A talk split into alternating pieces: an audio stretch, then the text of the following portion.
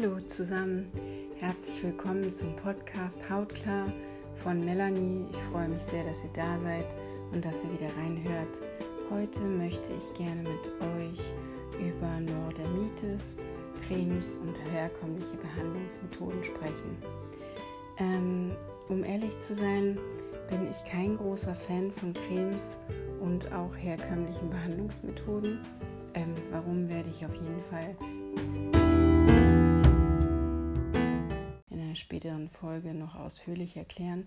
Ich möchte aber der Vollständigkeit halber vor allem halt auch aufklären und für diejenigen von euch, die vielleicht neu sind mit dem Thema Neurodermitis oder Angehörige sind, sich einfach informieren möchten, möchte ich halt natürlich auch einfach die Möglichkeit geben, zu verstehen, was gibt es denn überhaupt am Markt und ähm, was wird denn halt auch so angeboten.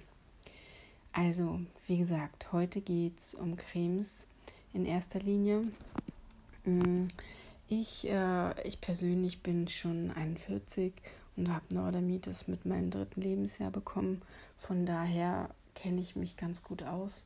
Äh, sozusagen über Jahrzehnte äh, konnte ich Erfahrungen sammeln und habe auch natürlich herkömmliche Behandlungsmethoden bekommen. Vor allen Dingen, als ich klein war, ähm, habe ich auf jeden Fall Cremes verschrieben bekommen und kann mit ganz gutem Gewissen sagen, dass sich nicht wirklich viel getan hat auf dem Markt. Ähm, aber erstmal, wie gesagt, steigen wir vielleicht mal ein, was gibt es denn überhaupt und ähm, was ist denn überhaupt eigentlich der Ansatz ähm, von herkömmlichen Behandlungsmethoden? Ich würde mal sagen, warum wir überhaupt eine Creme benutzen oder ähm, warum diese so oft verschrieben wird, ist, das hatte ich schon in der ersten Einführungsfolge erklärt, Neurodermitis äh, ist häufig ein Filigrinmangel. Ähm, Patienten haben sehr, sehr trockene und juckende Haut oft und es wird eigentlich immer so eine Art Basispflege empfohlen, damit die Haut geschützt ist äh, und die Hautbarriere nicht so durchdringlich. Ich gebe an dieser Stelle trotzdem mal ganz, ganz kurz meine Meinung dazu. Ich persönlich bin der Meinung, dass Neurodermitis ähm, eigentlich eine Erkrankung ist, die keine Hauterkrankung ist, sich natürlich auf der Haut zeigt, aber von innen der Körper ganz arg überfordert ist mit Giftstoffen, die er irgendwo loswerden muss. Und äh, eines unserer Entgiftungsorgane ist ja natürlich die Haut und darüber wird dann halt ausgeschieden. Was meiner Meinung nach passiert, wenn wir die Haut mit einer Creme bearbeiten und auch wenn es geraten wird, die ähm, trocken ist, dass man sie fettet oder mit Lösungen feucht hält, ist, dass das, was eigentlich dort herauskommen will, unterdrückt wird. Mm, ich kann aus eigener Erfahrung sagen, und falls ihr Neurodermitis habt, kennt ihr das vielleicht, es fühlt sich immer so ein bisschen an wie ein Vulkan. Äh, irgendwas brodelt in einem und das geht dann über Tage. Meistens wird es schlimmer und dann kommt das halt irgendwann raus. Ich finde persönlich, was man halt macht, ist, wenn man eine Creme auf die Haut schmiert, ist schon fast auch diesen Vorgang ein bisschen zu unterdrücken. Und äh, deswegen bin ich eigentlich auch kein Befürworter dafür. Aber wie gesagt, ich will einfach mal noch ganz kurz erklären, warum es denn gemacht wird und was es dann halt gibt.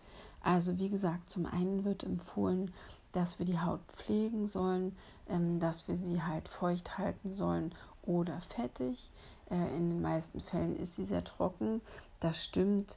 In schlimmeren Fällen ist sie aber auch einfach ganz einfach entzündet und ähm, da ist die Trockenheit eigentlich schon fast nebensächlich. Ähm, was empfohlen wird, sind zum Beispiel zwei Arten. Unter anderem gibt es da fettende Salben als Grundlage oder Feuchtigkeitsspende Emulsionen. Ähm, fettend ist, wird oft bei sehr trockener Haut empfohlen und feuchtigkeitsspendende ähm, Salben bei halt mittlerer trockener Haut. Wie gesagt, man kann halt davon ausgehen, und das ist tatsächlich auch so in allen Fällen, die ich kenne, ähm, dass viele Neurodermitis Menschen halt an sich trockenere Haut haben.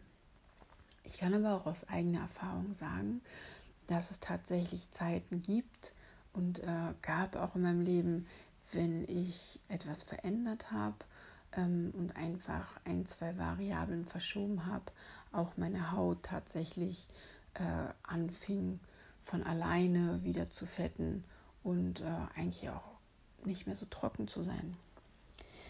Okay, wie ihr seht, ähm, habe ich viel zu dem Thema zu sagen und eigentlich möchte ich auch ähm, ein paar Botschaften dazu noch loswerden.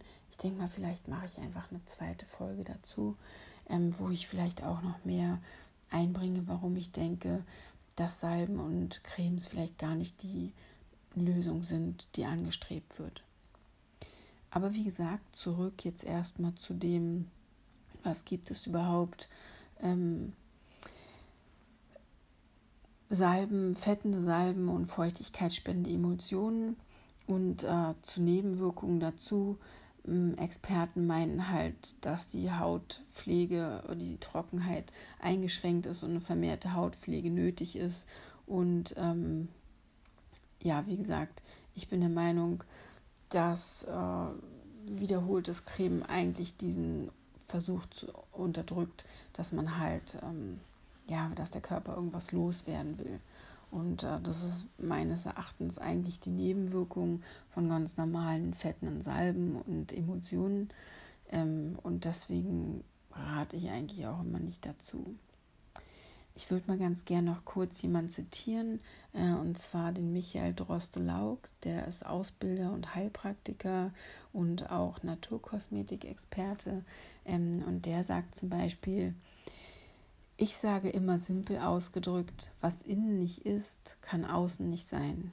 Das heißt, ich kann mit keiner Kosmetik der Welt etwas therapieren oder Ergebnisse, Lösungen erzielen, wenn es im Inneren nicht stimmig ist. Ich muss sagen, da stimme ich halt mit ihm überein.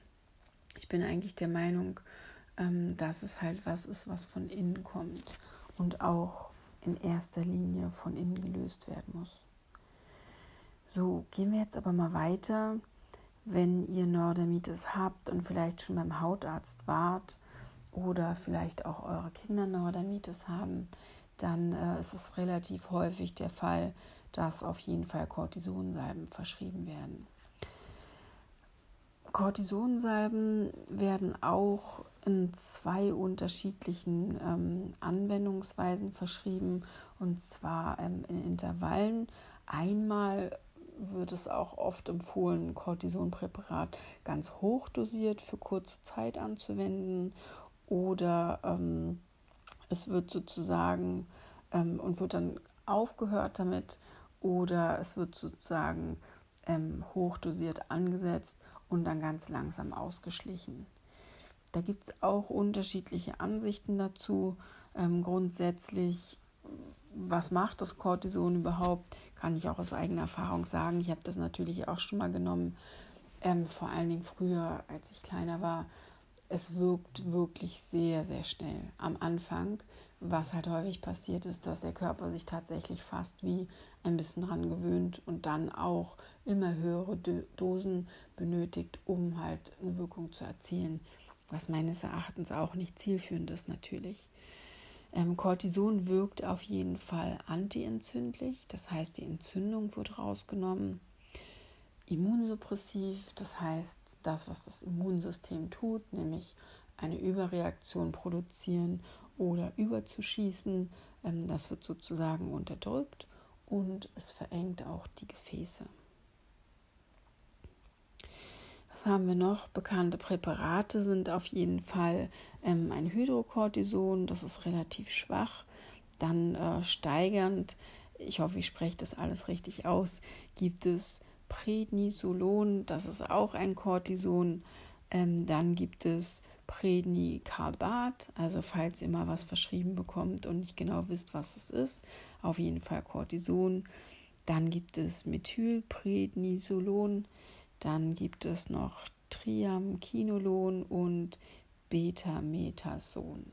Also das sind auf jeden Fall alles ähm, Cortisonpräparate und äh, die letzteren sind dann auch tatsächlich auch ein bisschen stärker.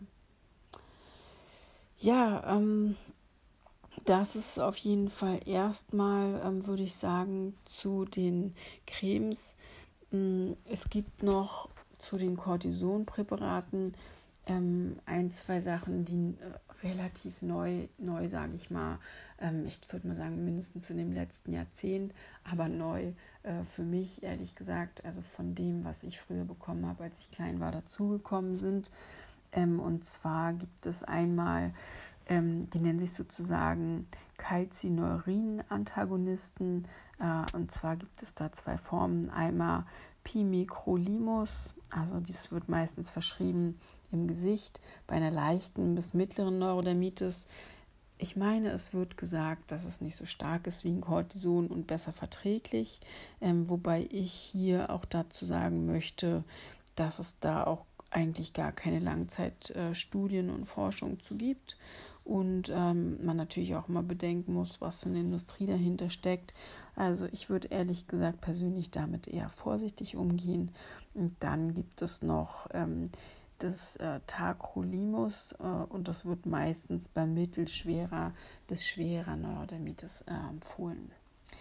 Wie gesagt, meistens wird es halt auch dazu geraten, das im Gesicht zu benutzen weil halt man irgendwann schon darauf gekommen ist, dass Cortison natürlich auch Nebenwirkungen produziert. Und ähm, ja, wie gesagt, zur Nebenwirkung ist halt zu sagen generell, dass es keine Langzeitstudien gibt.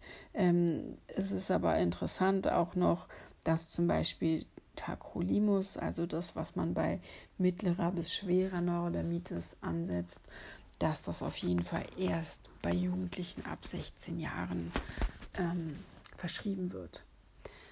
Was an sich für mich auch schon was sagt, weil ähm, wenn was unbedenklich ist, dann könnte man es theoretisch auch Kindern geben, ist es aber nicht. Ähm, und von daher, das ist mein Rat dazu.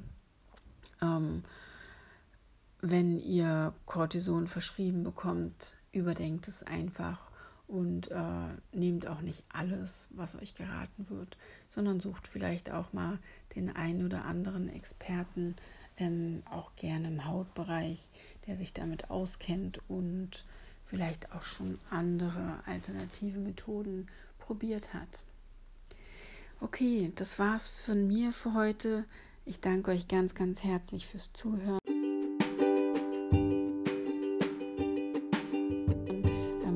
Fragen könnt ihr wie immer an info at nordermitis-heilen.com senden und äh, ich freue mich ganz doll auf eure Schriften und hoffe, dass es euch weiterhin gut geht. Alles Liebe, bis dann, ciao.